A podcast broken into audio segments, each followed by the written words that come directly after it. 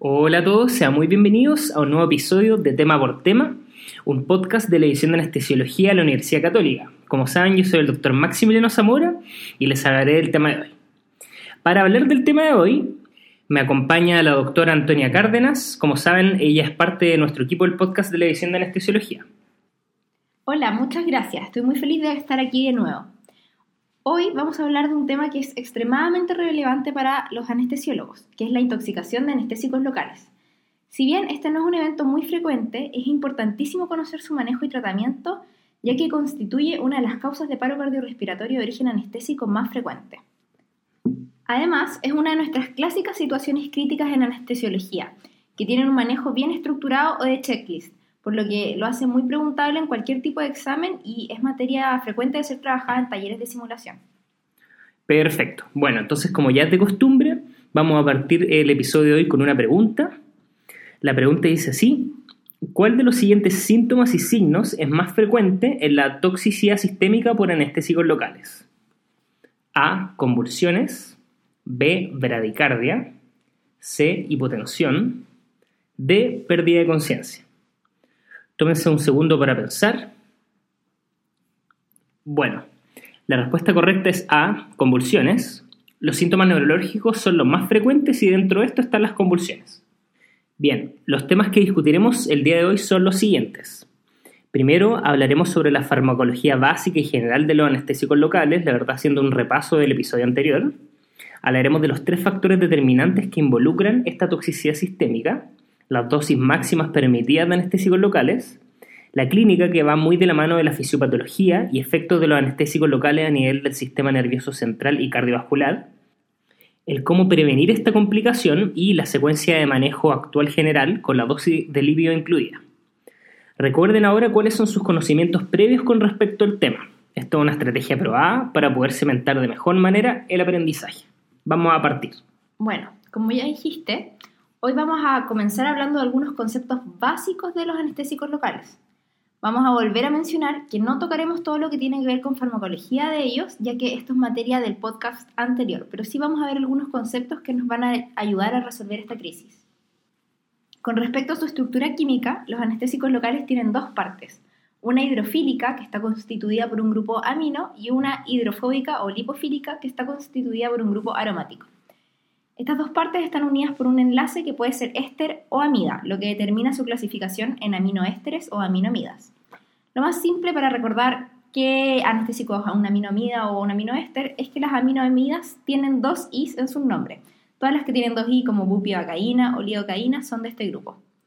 Los anestésicos locales son bases débiles que actúan en la subunidad alfa de los canales de sodio dependientes de voltaje, en su sitio intracelular D4S6 bloqueándolos y por lo tanto interrumpiendo el inicio y la propagación de los impulsos en los axones.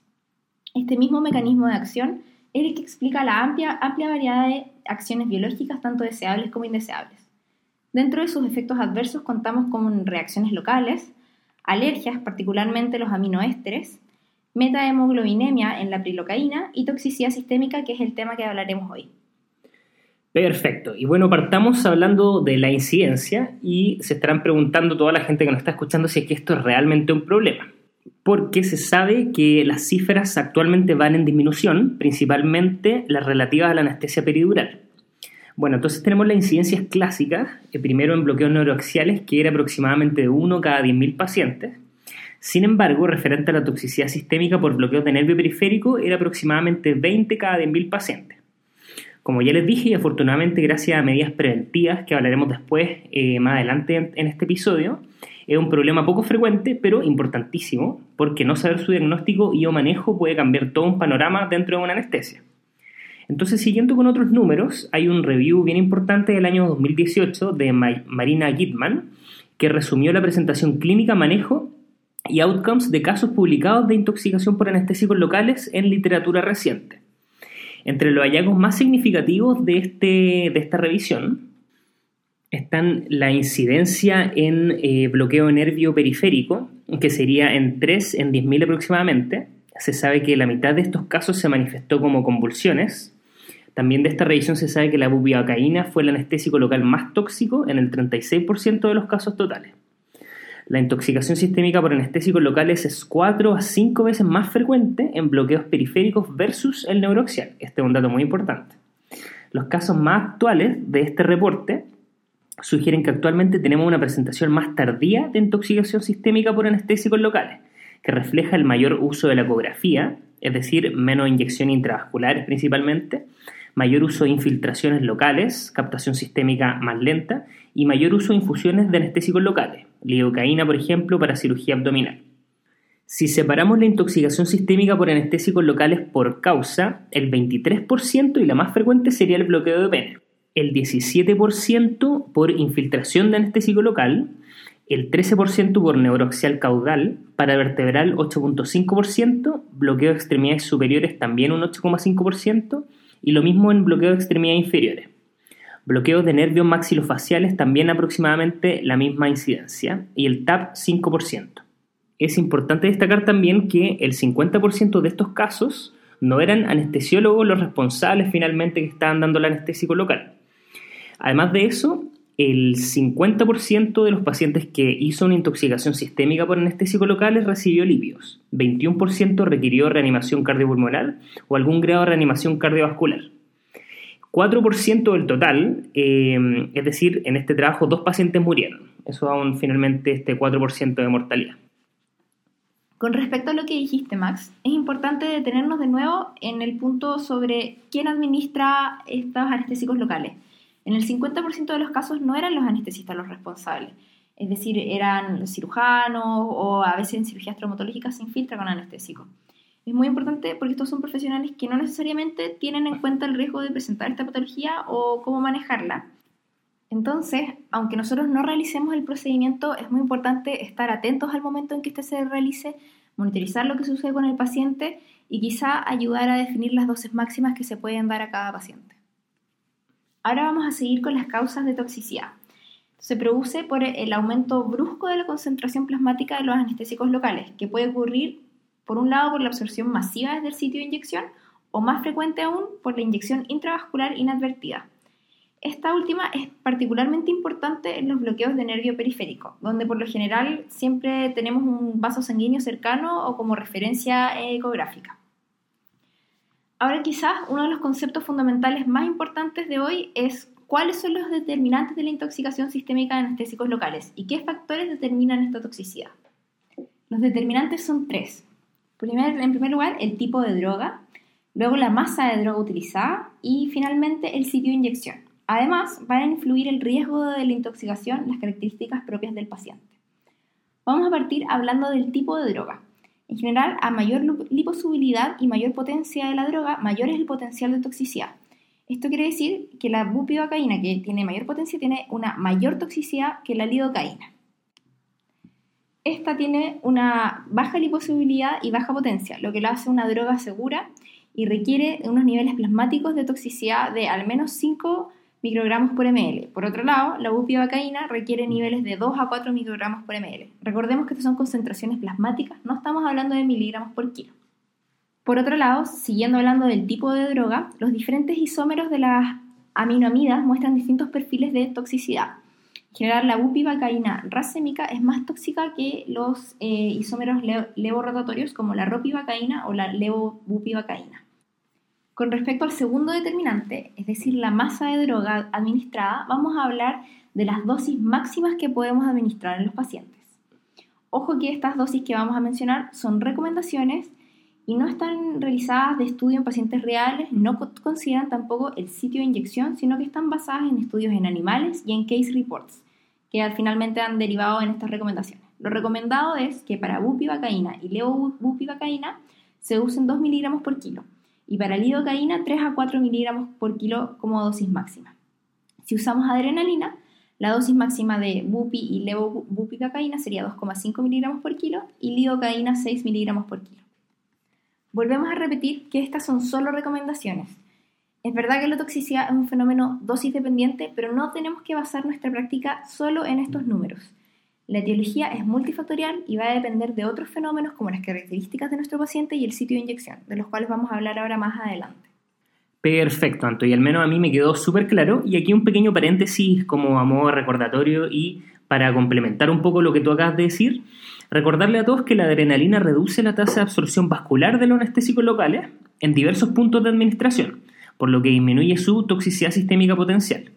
Así, a modo de ejemplo, una dosis de adrenalina de lo típico que usamos, que son 5 gamas por ml, o también se le dice 1 en 200.000, reduce de manera significativa el pic de niveles plasmáticos de la lidocaína cuando ésta se inyecta, por ejemplo, en el espacio peridural.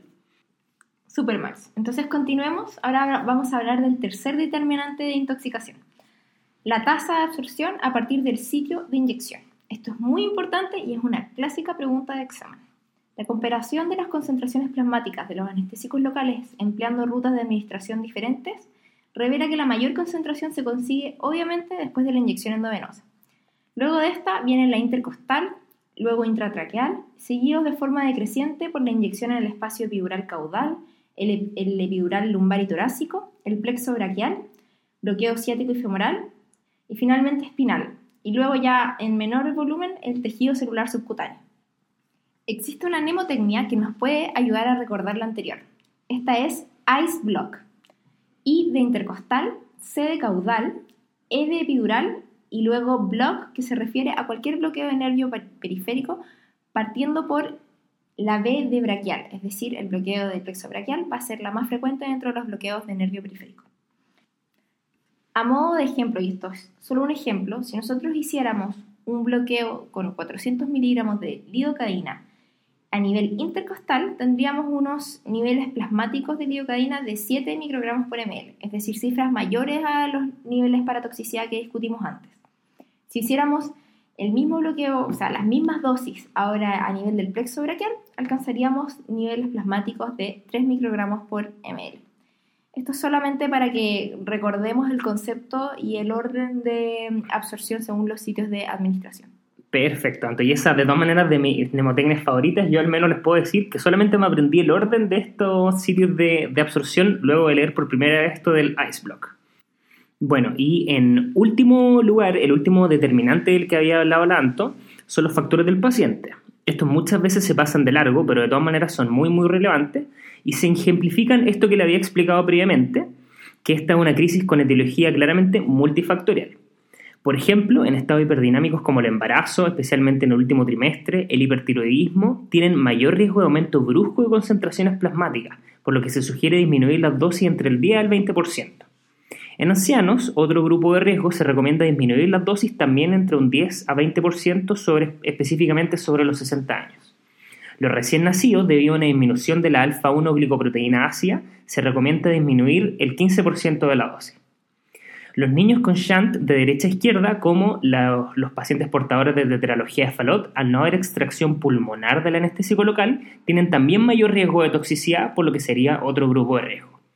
En la insuficiencia hepática, renal y cardíaca se recomienda también disminuir entre 20 a 50% las dosis. Es importante detenernos ahí, Max. En la insuficiencia hepática y renal vamos a tener un enlentecimiento en el metabolismo y la eliminación de los anestésicos locales. Es decir, con dosis repetidas o infusiones continuas, estos se van a acumular. Por otro lado, en la insuficiencia cardíaca se va a comprometer la depuración del anestésico local por la disminución de la perfusión renal. Bueno, entonces ahora sigamos, Anto, con uno de los conceptos fundamentales, ¿cuál es la clínica de esta intoxicación sistémica por anestésicos locales?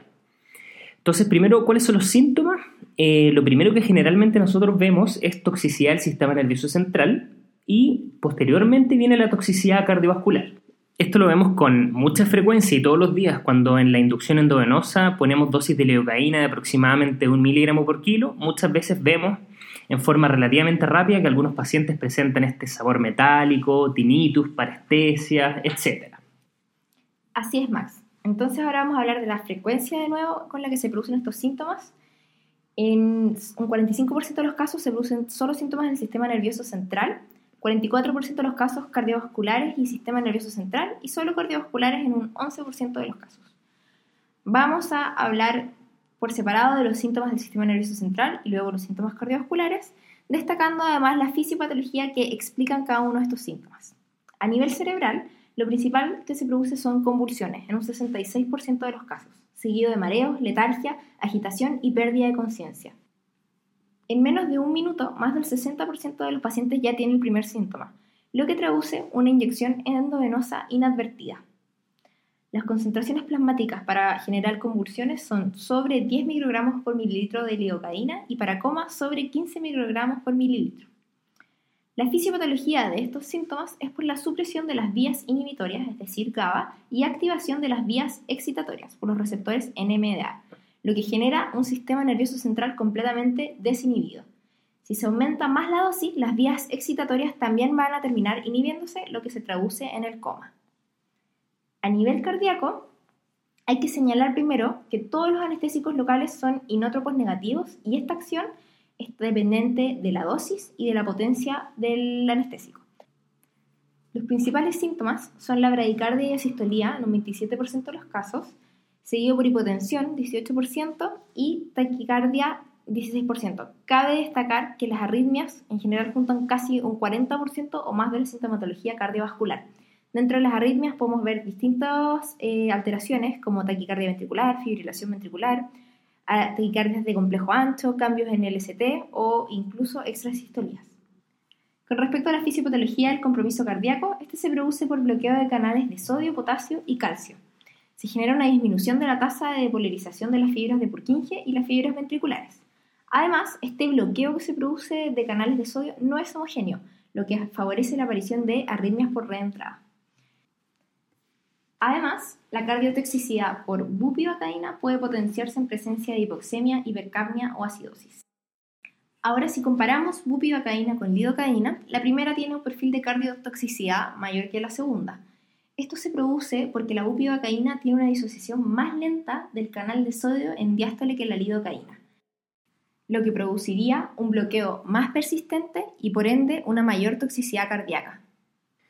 Bien, entonces, como ya hablamos de gran parte de los objetivos que teníamos para esta sesión, ahora hablaremos de forma bien detallada cómo es el tratamiento de este tipo de crisis. Vamos a partir mencionando que aquí lo más relevante, y antes de ponernos a hablar de la terapia específica, lo más importante siempre es la prevención, ya que esta sigue siendo la herramienta más importante en el enfrentamiento de la intoxicación sistémica por anestésicos locales. Así es. La verdad es que no existe una medida única para poder evitar todos estos casos de intoxicación sistémica y lo que tenemos que dejar bien en claro acá es el concepto de que esto, como ya lo habíamos mencionado, es multifactorial, es decir, para poder prevenirlo hay que considerar todos estos factores determinantes de la intoxicación. Así, particularmente en bloqueo nervio periférico, eh, con el eventual caso de una inyección intravascular tenemos las siguientes medidas preventivas. Primero, usar la dosis efectiva más baja de anestésico local, considerando ajustar dosis en caso de edades extremas, como hemos mencionado, y en el embarazo. Inyectar 5 ml esperando 15 segundos y luego los siguientes 5 ml, es decir, lento y aspirando entre cada inyección. Al usar dosis potencialmente tóxicas, usar un marcador en el caso de inyección endovenosa como la epinefrina, si es que no existe contraindicación para ello. Y por último, y quizá el más importante en el día de hoy cuando estamos hablando de bloqueos de nervio periférico, es realizar los bloqueos con ecografía, ya que se ha visto que estos bloqueos eh, mediados por eco podrían tener menor incidencia de toxicidad por anestésicos locales, sobre todo porque estamos utilizando finalmente menor volumen de droga. Estoy totalmente de acuerdo con lo que acabas de decir, Max. La prevención es lejos lo más relevante con lo que nos tenemos que quedar cuando escuchamos este podcast. Además de las medidas que mencionaste, que son las principales, hay otras medidas que también ayudan, como la sedación con benzodiazepina, ya que elevan el umbral convulsivante, y la vigilancia durante todo el procedimiento y posterior a la realización del procedimiento. Esto es porque hay cierta latencia, incluso hasta 20-30 minutos en bloqueos que son muy periféricos como el ciático, el femoral o en la anestesia tumescente de la cirugía plástica. Finalmente, Siempre en el lugar de trabajo en que realicemos algún bloqueo periférico deberíamos contar con un litro de solución lipídica al 20%. Ahora vamos a continuar con el tratamiento de la intoxicación sistémica por anestésicos locales. Vamos a hablar del tratamiento siguiendo la guía o checklist de la AFRA de las últimas guías publicadas en 2017 estas checklists es siempre bueno tenerlos en nuestro lugar de trabajo, especialmente si vamos a realizar bloqueos o podemos contar con ellos en el celular, por ejemplo, con la aplicación de Asra Last. Lo primero que hay que hacer cuando identificamos este cuadro es detener la inyección del anestésico local. Luego, y más o menos de verdad simultáneo con detener la inyección, hay que pedir ayuda. Recordemos que eso siempre es súper importante en todas las situaciones de crisis. Las guías anteriores recomendaban, luego de pedir ayuda, iniciar el manejo de soporte, es decir, manejo de la vía aérea, control de las convulsiones, etc. Pero las guías nuevas destacan que al momento de pedir ayuda yo ya tengo que estar considerando que mi paciente puede requerir una infusión lipídica y tengo que pedir el kit de lípidos. Además de esto, luego pasamos al manejo de la vía aérea. Tenemos que ventilar con oxígeno al 100%, evitar la hiperventilación y considerar una vía aérea avanzada si es necesario. Con respecto a las convulsiones, se prefiere usar benzodiazepinas y se sugiere evitar dosis altas de propofol, especialmente en los pacientes que estén hemodinámicamente inestables. Tengo que tratar la hipotensión, tengo que tratar la bradicardia además, y si el paciente no tiene pulso, tengo que iniciar la reanimación cardiopulmonar avanzada. Hay que recordar que las dosis de epinefrina en estos pacientes son menores que en otros pacientes que presentan un paro cardiorrespiratorio, sugiriéndose dosis menor o iguales a un microgramo por kilo. Además, hay que evitar el uso de vasopresina, antagonistas de canales de calcio, beta bloqueadores y, por supuesto, anestésicos locales. Perfecto, y ahora vamos a pasar a hablar de la infusión lipídica, pero antes de eso quiero recalcar esto que habló Anto, que en general eh, no se recomiendan ahora dosis grandes de adrenalina, ya que se sabe que por la hiperlactatemia que esta produce podría disminuir o resultar en menos efectiva esta resucitación con lípidos. Y aparte, la eh, dosis aumentada de adrenalina y la vasopresina podrían provocar un aumento muy alto de la poscarga lo que en estos casos claramente podría ser no beneficioso al estar este em, corazón en un estado de hipocontractilidad. Bueno, y en cuanto a la infusión de lípidos, la verdad es que las nuevas guías de la ASRA del 2017 simplifican un poco estas dosis, ¿es verdad, Anto? Sí, así es, Max. Las guías del 2017 recomiendan administrar dosis según el peso del paciente dividiéndolo en dos grupos los pacientes que pesan más de 70 kilos, la dosis recomendada de la infusión lipídica, del 20% son 100 ml en bolo administrados rápidamente en 2 a 3 minutos y luego una infusión de 200 a 250 ml en 15 a 20 minutos. Ahora, por otro lado, los pacientes que pesan menos de 70 kilos, ahí ya vamos a tener que calcular las dosis por kilo de peso y se recomienda un bolo de 1,5 ml por kilo de peso, administrado nuevamente en 2 a 3 minutos y luego una infusión de 0,25 ml por kilo minuto. Estas son las dosis eh, teóricas que también se manejaban en las guías anteriores. Si el paciente se mantiene inestable, lo que se recomienda es repetir el bolo, ya sea una o dos veces, pero de la misma dosis, y duplicar la dosis de la infusión, teniendo siempre en cuenta que hay una dosis máxima que se puede administrar, que es de 12 ml por kilo. En general se ha visto que en las resucitaciones prolongadas, que son más de 30 minutos, la dosis total de, lípido administrado puede llegar hasta un litro. Se recomienda posteriormente continuar monitorizando al paciente, ya sea por lo, como mínimo 4 o 6 horas después de que se produjo el evento cardiovascular o por lo menos 2 horas después de algún evento del sistema nervioso central si es que, si es que este se presentó de forma aislada. Finalmente, la cartilla o la guía checklist del ASRA vuelve a sugerir que no hay que excederse de la dosis tope de 12 ml por kilo de lípidos, especialmente en pacientes pequeños, adultos pequeños o niños. Si bien dijimos todas estas dosis súper específicas, es muy importante recordar que el mismo checklist recomienda que las dosis precisas, los volúmenes precisos y los flujos precisos no son cruciales. Podemos usar aproximaciones en estos casos. Perfecto. Y como última cosa a mencionar, que a mí por, lo menos me parece bien interesante, es que otra cosa que cambió un poco esta nueva eh, checklist de la ASRA es que también aumentó, como así aumentó la prioridad del tema de los lípidos, como mencionaba Lanto, también aumentó la prioridad en eh, tener la posibilidad de contactar a un equipo de bypass cardiopulmonar cuando la resucitación eh, ya ha sido muy prolongada o cuando los lípidos no han surtido efecto, por ejemplo. Lamentablemente, si bien está una recomendación eh, importante, claramente no es tan aplicable a todos los hospitales que tenemos, por lo menos en nuestro país, dado que no todos cuentan con un equipo de bypass cardiopulmonar de ser lo necesario. Bueno, y finalmente, para terminar, voy a mencionar esto que habitualmente se nos pregunta, que es cómo actúan los lípidos, cómo actúa esta infusión lipídica para disminuir estos efectos de la intoxicación sistémica por anestésicos locales. La verdad es que lo que el principal efecto de estos lípidos es eh, que actúan de forma de extracción del anestésico local de la sangre. También terminan sacando el anestésico local de todos los órganos que son susceptibles a la toxicidad y aceleran la redistribución a los órganos donde Estas drogas son metabolizadas y posteriormente excretadas. También los lípidos tendrían un efecto positivo al hacer post-acondicionamiento, lo cual determinaría una disminución del daño isquémico por toda esta sustancia y también una recuperación más favorable y más rápida de esta toxicidad. Además de esto, tendrían efectos cardiovasculares positivos, dado que los lípidos serían una fuente de energía para eh, la mitocondria de estos cardiomiocitos. Además, los lípidos no están exentos de efectos adversos, como la pancreatitis, aumento de eventos trombóticos, embolía grasa y también existen reacciones anafilácticas en pacientes que son alérgicos a la soya o el huevo, lo que tenemos que tener en consideración previo a su administración. Si bien, en general, en estas situaciones, el beneficio suele ser eh, mayor que los riesgos. Bueno, eso es todo por hoy. Esperamos que les haya resultado de utilidad este podcast. Este tema es muy importante, así que los invitamos a que repasen y miren las nuevas guías de manejo de la intoxicación sistémica por anestésicos locales las busquen, las impriman y si pueden las tengan en su lugar de trabajo. Estoy muy de acuerdo. Si bien, como tú dijiste, esto es muy importante, no es tan frecuente, pero de todas maneras esto es una, esto es una situación crítica que es característica de nuestra especialidad. Entonces, de todas maneras. tenemos que conocerla a la perfección. Y bien, antes de terminar, queremos ambos agradecer a la doctora Marcia Corbeto, que nos ayudó con la edición de este podcast, y al doctor Juan Pablo Gringeli, que también nos ayudó en su creación. Entonces recuerden comentar en nuestro Twitter de Anestesia UC en nuestra página web del podcast de la edición de anestesiología y también en nuestra página en Facebook. Si pueden dejarnos un comentario mucho mejor, si les ha tocado un caso de intoxicación por anestésicos locales, cómo lo han manejado, qué cosas mencionamos que les parecieron importantes o qué cosas quizás nos faltó mencionar, son cosas que nos gustaría saber y de todas maneras todos nos podríamos beneficiar de la experiencia del resto y si pudieran comentarlo en nuestra página web.